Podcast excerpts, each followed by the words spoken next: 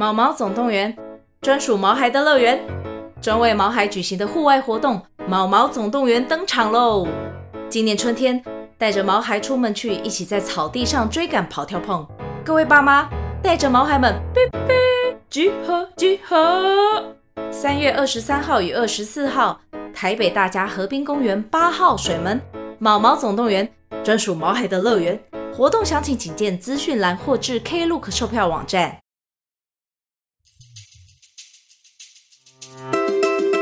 Hello，大家好，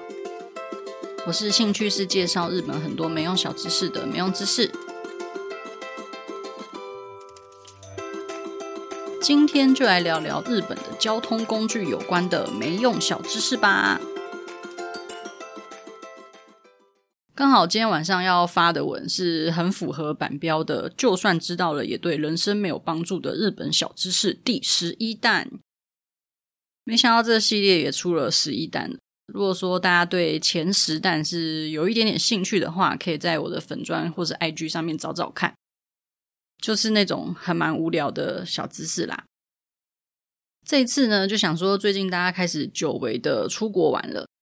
所以如果有一些可能在生活中或是和自己比较有关的小知识的话，也许会比较有趣一点点。总比知道像是三丽鸥的那对双胞胎，好像叫做双子星。的身高小知识还要来的实用呢，像三丽鸥的那个双胞胎双子星啊，他们的身高加起来和月亮一样高，所以脑中立刻就出现数学阿姨的梗图：月亮的平均直径是三四七四公里，所以除以二的话就是一七一二公里，所以双子星算一副小孩的那种幼儿脸，实际上根本比左边的超大型巨人还要大。像这种，就算知道了，顶多就是你在买双子星的周边商品的时候，会考虑一下下，可能不能买等身大小的玩偶，免得家里放不下的程度。所以呢，今天就是要来稍微比较呃 切合一点生活的，就是大家可能在日本玩耍的时候会比较有哦共鸣的这种小知识。哦，对，最近好像很少跟大家闲聊，看了什么剧之类的。因为好像之前看的太多，所以最近就会有一种很懒得再继续追剧的感觉。虽然有为了就是阿美的爱小田切让，就是看游戏之子，不过因为每周追实在是太累了，所以我现在是放就是看了第二集，然后就放着，想说等到全剧终的时候再继续看。话说小田切让在游戏之子里面算是坏人的角色，但是因为他太帅了，所以忍不住就会想要帮他加油。我有点忘记之前好像看过什么，就是有人说，如果你觉得恐怖片很恐怖，然后不敢看的话，那你就反过来把坏人当成主角，那这些坏人其实就是要完成他们的使命，所以你就会忍不住想要帮这些坏人加油，就不会觉得他们可怕了呢。就好像在看勇者打魔王，可是如果你是以魔王的视角来看的话，你就会觉得勇者真的很坏。他把自己的属下全部干掉，然后现在又意气风发的想要来杀自己，就会超可怕。就像桃太郎打鬼，可是如果你是鬼的话，就会觉得桃太郎真的是太恶劣了。反正最近就因为不太想看剧，就一直看书。我原本其实是实体书派啦，就是觉得书一定要是翻纸本的那种。但这个后果就是我的书柜真的快要放不下了，哭哭。拜托阿美有很多二手书想要出清，如果说想要买阿美的原味。二手书的话，就是可以看看阿美的 IG，虽然目前还没有全部都 PO 啦，就是慢慢放。如果有兴趣的话，欢迎联系阿美。那也因为就是很多书，就是书柜已经放不下了，然后我的保存条件其实一开始没有很好，很多书就是有长书斑，就是还蛮难过的。所以我这次就买了电子书阅读器，就开心了，买了一堆书。虽然我已经买了电子书阅读器，但还是欢迎电子书阅读器厂商找我叶配哦，啾咪。为了记录我看的书，我还开了一个小账 IG，那那个 ID 叫做 uselessjp 影风底线 books b o o k s 这样。有兴趣的话可以看一下，但是我的心得都非常的简短，就是无聊再看就好，对人生没有什么太大的帮助。像最近看完觉得还不错的有六个说谎的大学生、山茶花文具店、小小世界，然后觉得蛮普通的有前男友的遗书、闪亮亮共和国跟名侦探甜美的死去。现在正在看《黑牢城》，虽然才看第一章节，但是目前都很喜欢，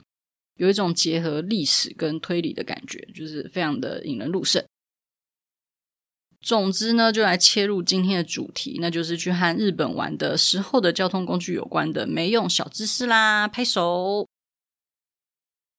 首先就是大家应该有疑惑过，关西国际空港的机场代码不是 KIX 嘛？应该大家很熟悉嘛，因为毕竟三码的那个机场代码，大家在买机票的时候都常常看到。例如说成田就是 NRT 啊，羽田就是 HND，然后福冈是 FUK 等等。但是关西国际空港的全名应该是 Kansai International Airport，不是应该是 KIA 吗？或者是 KSI 之类的？但是那个 X 到底是从哪里来的？相信大家应该是疑惑了非常非常久，久到都没有办法入睡，没有办法好好吃饭了吧？就是呢，原本应该是要叫做 KIA 的，但是 KIA 已经被巴布亚纽几内亚机场给选走了。因为机场的代码它其实就是固定三码，所以被用过的就不可以再继续用，要照着那个英文字母继续往下排。所以接下来应该是 KIB 或者 KIC，但是 KIB 跟 KIC 已经被美国的机场给选走，所以这样子一直排排排排排下来，好像原本是剩下 KII 跟 KIX 两个。那日本那边就觉得说 KIX Kicks 念起来比较顺一点，所以他就选了 KIX。我后来查了一下，KII 现在也是巴布亚纽几内亚把它选走了，这样就怎么觉得好像巴布亚纽几内亚好像坏坏的，他们都在抢大阪的东西。然后大家应该有印象，就是关西国际空港，它是一个像岛一样的一个地方嘛。然后这边其实有住一位唯一的住民，也不算住啦，就是他是唯一有把住民票登记在关西国际机场的人。他就是关西国际机场警察署长。虽然在机场工作的人可能有可能上万个左右，但是唯一住民票上面登录在关西国际机场内的只有警察署长一个人。主要是因为警察署长他是有义务要注明登录在他的工作警察署所在的地区，所以也是蛮酷的一个很没用的小知识。好的，接下来换东京。说到东京，就会想到三手线嘛。三手线就会想到日本以前联谊的时候非常爱玩的那个三手线 game。在台湾的话，就是有一点像是节奏游戏由我开始的这个游戏。有人不知道这个游戏的吗？如果有，是不是因为你没朋友？因为这游戏其实真的还蛮旧的，在我可能还是国高中、大学的时候的那种联谊游戏，还蛮常玩的，就是那种大地游戏啊，或者是跟什么。迎新聚会什么什么常常玩的，但是那个已经离我有一点遥远了，所以我不知道现在小朋友都在玩什么。反正这个游戏呢，会先定一个主题，就是三手线游戏。那如果它的题目是三手线，在游戏中轮到你的时候，就要说三手线上面的站名，然后不能重复。那如果说你也没就是对照牌子的话，就是你也算输。那假设第一个人会说。山手线ゲーム，然后其他人就会说耶，然后就会开始游戏。第一个人就会说东京，然后拍手拍拍两下。下一个人就要说另外一个站名，例如说神田，然后拍拍。然后下一个人就会说秋叶原，然后拍拍，然后一直这样玩下去，接下去的一个游戏。三手线大概有三十个站嘛，从东京开始就接下来是什么神田啊、秋叶原啊，然后哈，反正接很多啦，就是三十个。虽然现在背出来的话，大家应该会睡着。但这样听下来的话，你会发现其实像是呃康达或是阿基哈巴拉或是奥卡吉马吉啊、乌埃诺啊、乌龟斯达尼啊、尼波利、尼西尼波利、塔巴塔、古马古梅等等，他们其实都会在那个节奏里面。除了有一站叫做塔卡纳瓦 Gateway，念起来最容易失败的感觉，因为它最长。然后其实这个三手线游戏原本的名字叫做古今东西。所以其实就像台湾的节奏游戏由我开始一样，你是可以用不同的各种不同的主题。然后我记得我那个年代还有玩一个叫做什么巧克力巧克力加牛奶，然后就是要摆 pose，然后你要去记得上一个人的 pose，然后就是要从第一个人的 pose，然后下一个人下下一个人，然后一直这样接下去，你等于要记一堆 pose 这样子的一个游戏，就也不知道大家有没有玩过了。诶，结果我三手线游戏讲超久，但我原本不是要讲三手线游戏，是要讲三手线的日文，不是叫做 Yamanote Sen 吗？但是明明这个字里面就没有 no 啊，不是应该要念成 Yamate Sen 的这个没用小知识。其实最一开始，三手线在一八八五年开业，然后他送资料的时候，他是写 Yamanote，所以汉字山跟手中间有一个片假名的 no，所以最一开始最一开始是念成 Yamanote Sen 没错，只是中间曾经有一段时期，就是大家都会叫它 Yamate Sen，然后甚至呢有写过 Yamate Sen 过，那曾经这个 Yamate Sen 是一个曾经存在的一个年代这样子。三所线其实大概在一九四五年到一九七一年之间是被写成或是被叫做 Yamate Sen。那是因为呢，一九四五年二战过后日本战败，当时联合国最高司令部也是 GHQ，他们就认为说很多路线念起来都非常的绕口，也看不懂日文，所以就叫日本人把这些路线的名称，就是站名，全部用罗马拼音去表示。这个时候山手线就被写成 Yamaten Loop Line。也就是从这个时候开始，当地人就不会再继续叫它 Yamanote，都是念 Yamate 居多。这是其中一个说法。那也有一个比较锵的说法，就是有人说国家铁路局在送资料的时候少写了一个 no，就是本来是 Yamanote 就变成 Yamate 这样子。后来一直大家一直念 Yamate Yamate，一直念到一九七一年，日本他们就开始要确定全国的路线站名的名称。所以就把 Yamate 线正式的改回原本的 Yamanote 线。所以其实三所线的念法从最一开始 Yamanote Sen 变成 Yamate Sen，最后又变回 Yamanote Sen 这样子。现在也许部分还有一些曾经活在念成 Yamate Sen 年代的人，可能他们偶尔还是会不小心说成 Yamate Sen 也说不定。还有就是东京有全日本最深的车站，是在地下四十二点三公尺处。这个车站呢，就是大江户线的六本木站。主要是因为日本的地下铁不是超级多吗？就是什么线什么线都有，就一大堆。所以他们在建设的时间，就是可能呃，在建这些路线的时候，大江户线是相对比较晚去呃挖掘这些铁路的。所以大江户线在开挖六本木站的时候，他们就只能挖得比较深一点点，不然这些线路就会打架，所以才让大江户线的六本木站如此如此的深。那有实测过呢，就是要从地表走到大江户线的六本木站，要走五分四十秒左右，真的是要走蛮久的。然后我又想到，不是有时候坐电车，大家都会用像是转乘通那样子的一个 APP 嘛？就是可以告诉你说转乘要在哪一个月台，然后大概走到那边要花多久的时间等等。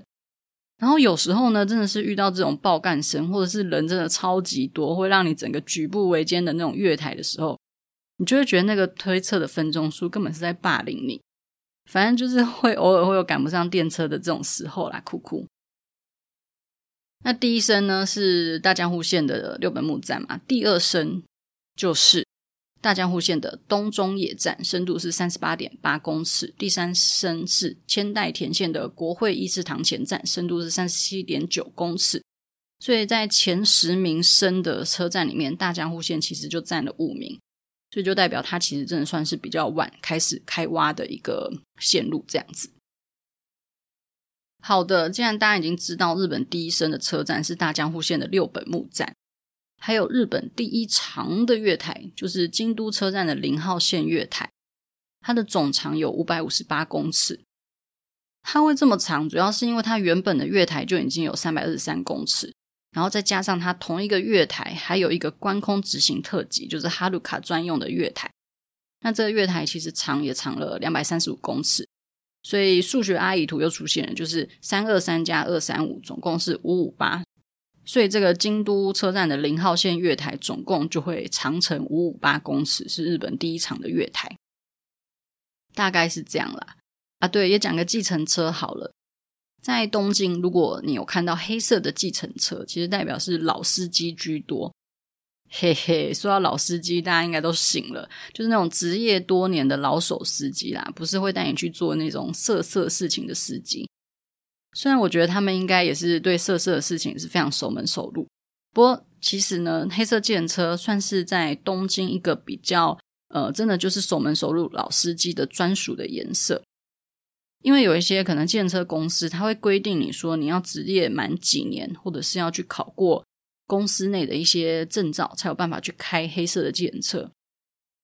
那黑色计程车的司机们，他们其实比较，因为都是老手了，所以就比较不会，呃，知道哪里比较不会塞车啊，或者是不会有一些收费路段啊，那可能也比较不会迷路这样。所以如果你真的很赶时间，又很怕被坑钱，然后被绕路的话，所以你去东京的时候可以试试看叫黑色的计程车。那甚至有一些企业，他们在可能迎宾或者是要怎么样的时候叫车，也会特别跟计程车的公司。去指定要黑色的计程车这样子，那就祝大家出国玩可以玩得愉快啦！那也希望阿梅可以赶快接到一些出国玩的业配，呃呃呃，都没有干爹。好啦，那我们就下周再见喽，拜拜。